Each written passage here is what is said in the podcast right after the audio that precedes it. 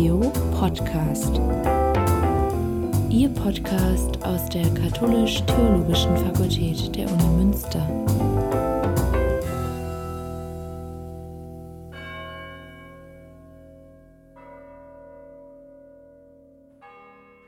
Ludger Hiepel ist wissenschaftlicher Mitarbeiter am Seminar für Zeit- und Religionsgeschichte des Alten Testaments, Volker Negemeyer am Seminar für Exegese des Neuen Testaments. Dr. André Buke verantwortet Fort- und Weiterbildung im Erzbistum Hamburg. Sie sind im Gespräch mit Rebecca Burke.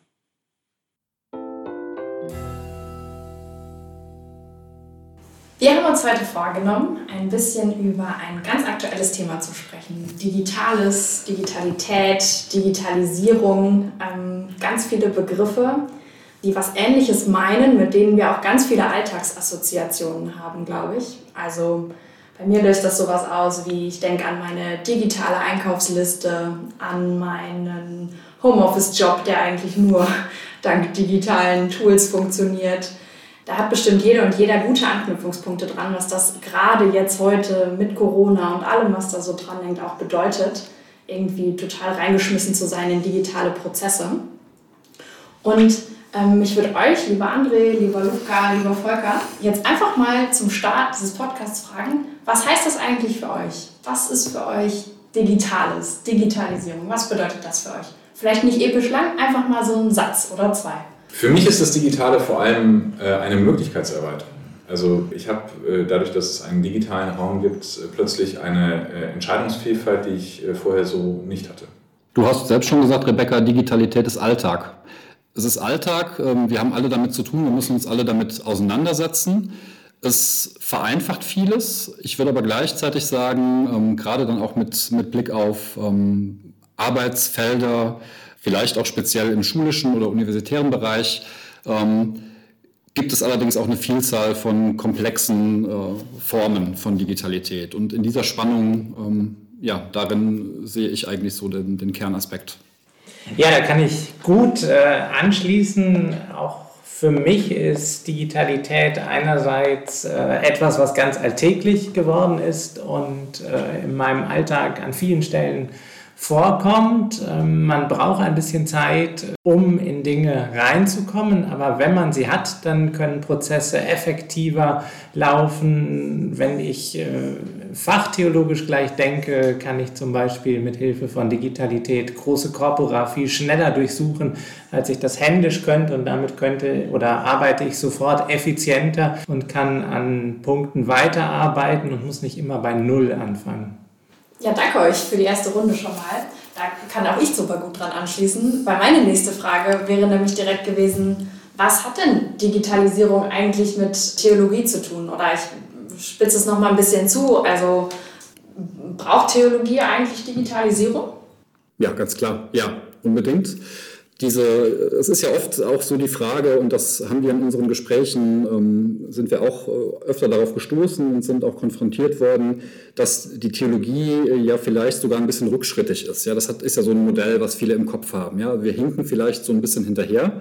Das äh, kann man sicherlich auch auf andere Fächer so ausweiten, aber ich sage deswegen unbedingt, weil Theologie nur als Wissenschaft funktioniert, weil sie eben in der Welt passiert. Ja? Weil Nachdenken über Gott in der Welt passiert. Und wenn ich vorhin sagte, Digitalität ist Alltag, ähm, dann ist es genau das. Dann ist es eine Wirklichkeit, eine Lebenswirklichkeit, ähm, eine Realität. Ja? Und das ist ja auch ein Kennzeichen von Digitalität, digitalen Prozessen. Und dann ähm, braucht unbedingt äh, die Theologie auch Digitalisierung. Das kann ich als äh Pastoraltheologe sozusagen nur ganz dick unterstreichen. Äh, Digitalität ist Alltag und, und gehört sozusagen zum Leben dazu.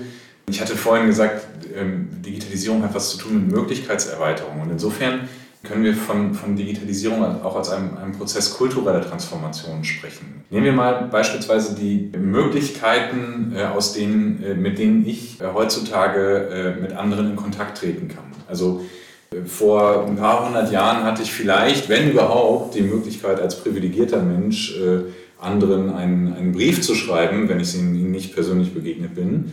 Später vielleicht auch sowas wie eine, eine Postkarte oder so, aber ich hatte immer so eine, Kommunikation, die, die von Verzögerung geprägt war. Also bis der Brief angekommen ist, also der berittene Brote braucht halt irgendwie ein paar Tage, die Deutsche Post äh, bisschen weniger, aber braucht immer noch ein bisschen Zeit, äh, bis, bis die Karte, bis der Brief da ist. Heute habe ich die Möglichkeit über WhatsApp, Instagram, Telegram, äh, was auch immer, Signal äh, oder über, über E-Mail ähm, äh, eine Nachricht zu verschicken. Ich kann viel leichter sowas wie ein, ein, ein Foto mitschicken. Und das prägt und verändert natürlich unser Kommunikationsverhalten. Also wenn, wenn ich mich drei Tage lang nicht bei meiner Liebsten melde, dann steht die mir auf dem Dach. Das war vor 100 Jahren noch anders, ähm, behaupte ich mal, davon würde ich ausgehen. Und damit gehen für mich sowas wie kulturelle Transformationen einher. Die, unser, unser Bezug zum Leben, unser Umgang mit Leben ändert sich fundamental. Und das hat ganz, ganz viel mit der Theologie zu tun, weil Theologie, eben wie du gerade gesagt hast, Sprechen von Gott in der Welt äh, bedeutet, Sprechen von Gott im Leben bedeutet. Und wenn sich das Leben verändert, dann verändert sich natürlich auch die theologische Referenz, ganz klar.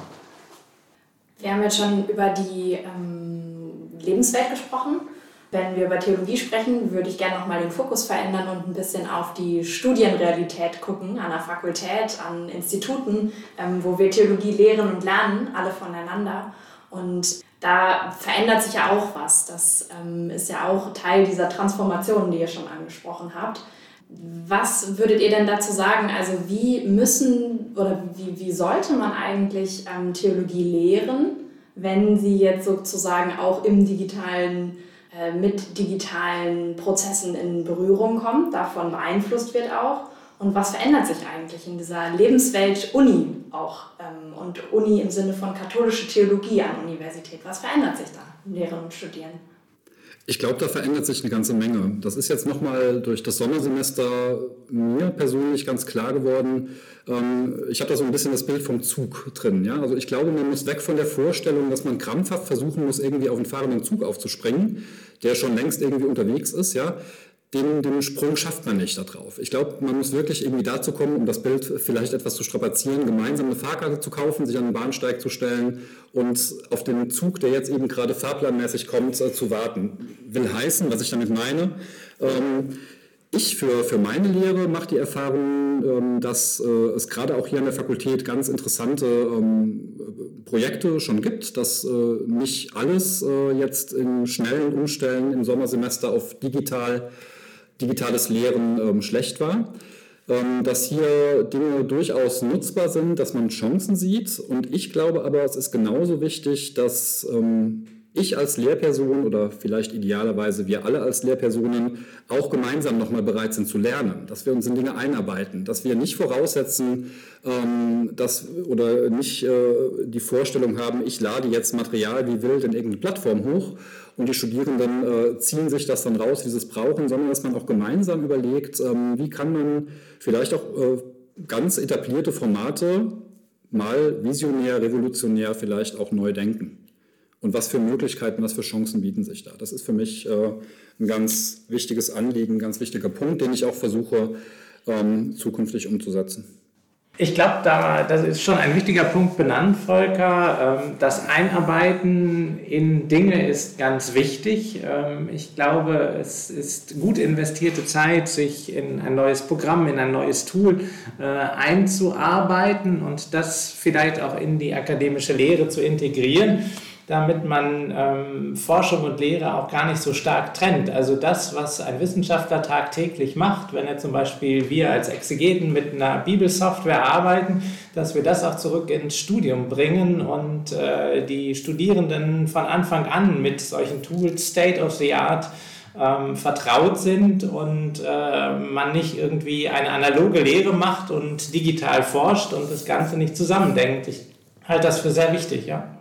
Und das ist jetzt eine Zieldimension ähm, äh, eines Theologiestudiums, dass man Menschen sozusagen für die Wissenschaft fit macht. Du, du hast es ja vorhin äh, auch schon angedeutet, durch, durch Digitalisierung gibt es plötzlich die Möglichkeit, dass man riesen Textkorpora per Mausklick sozusagen durchgucken äh, kann. Äh, eine Aufgabe, für die man äh, zuvor vielleicht Monate oder Jahre lang gebraucht hat, lässt sich jetzt kurzfristig erledigen, aber nur, wenn man die entsprechenden Skills und Kompetenzen hat. Also das ist sicherlich äh, ein ganz zentraler Punkt, das, das zu vermitteln und das zu erlernen. Ich würde gerne noch einen ganz anderen Punkt einstreuen, nämlich für eine ganz andere Zielgruppe. Die Theologie bildet eben auch unter anderem Menschen dazu aus, pastoral tätig zu werden, also bildet Menschen dazu aus, auch innerhalb der Kirche zu arbeiten. Und für diese Zielgruppe, für diese Zieldimension theologischen Lernens ist es, glaube ich, enorm wichtig, ähm, zu verstehen, dass Menschen sich heute auf unterschiedlichsten Plattformen aufhalten und unterschiedlich organisieren.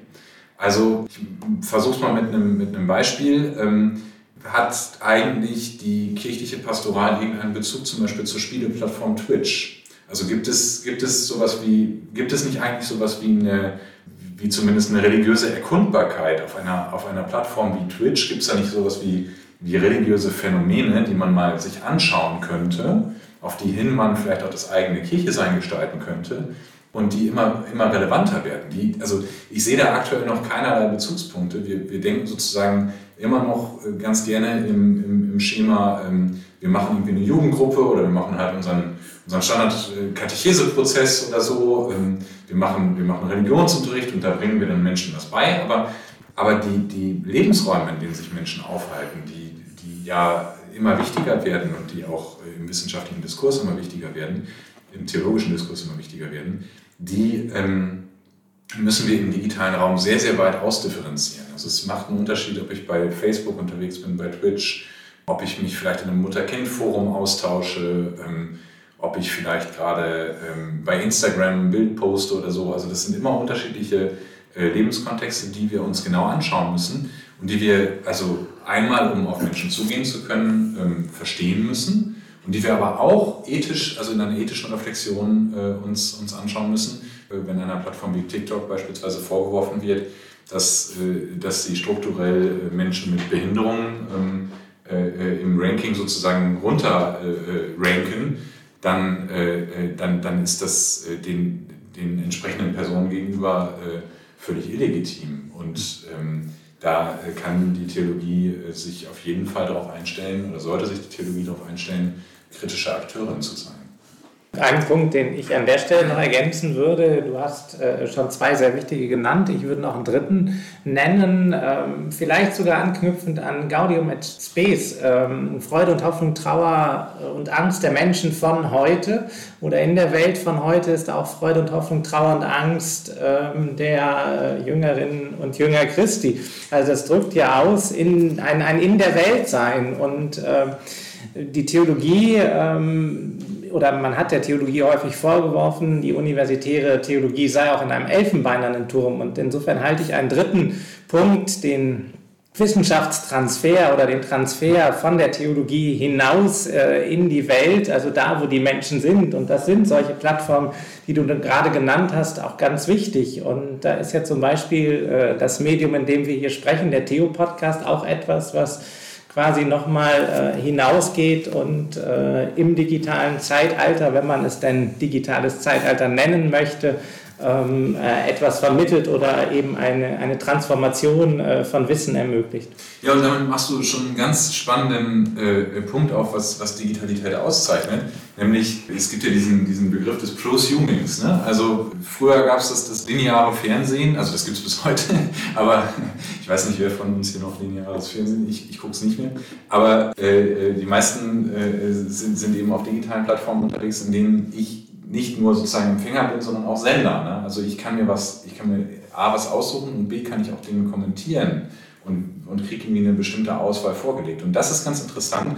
Du hast es gerade Gaudium et Spes äh, zitiert. Ich zitiere nochmal eine andere Stelle, Gaudium et Spes 11, da heißt es, in den Ereignissen, Bedürfnissen und Wünschen der Menschen unserer Zeit erkennt das Volk Gottes, was der Wille Gottes ist.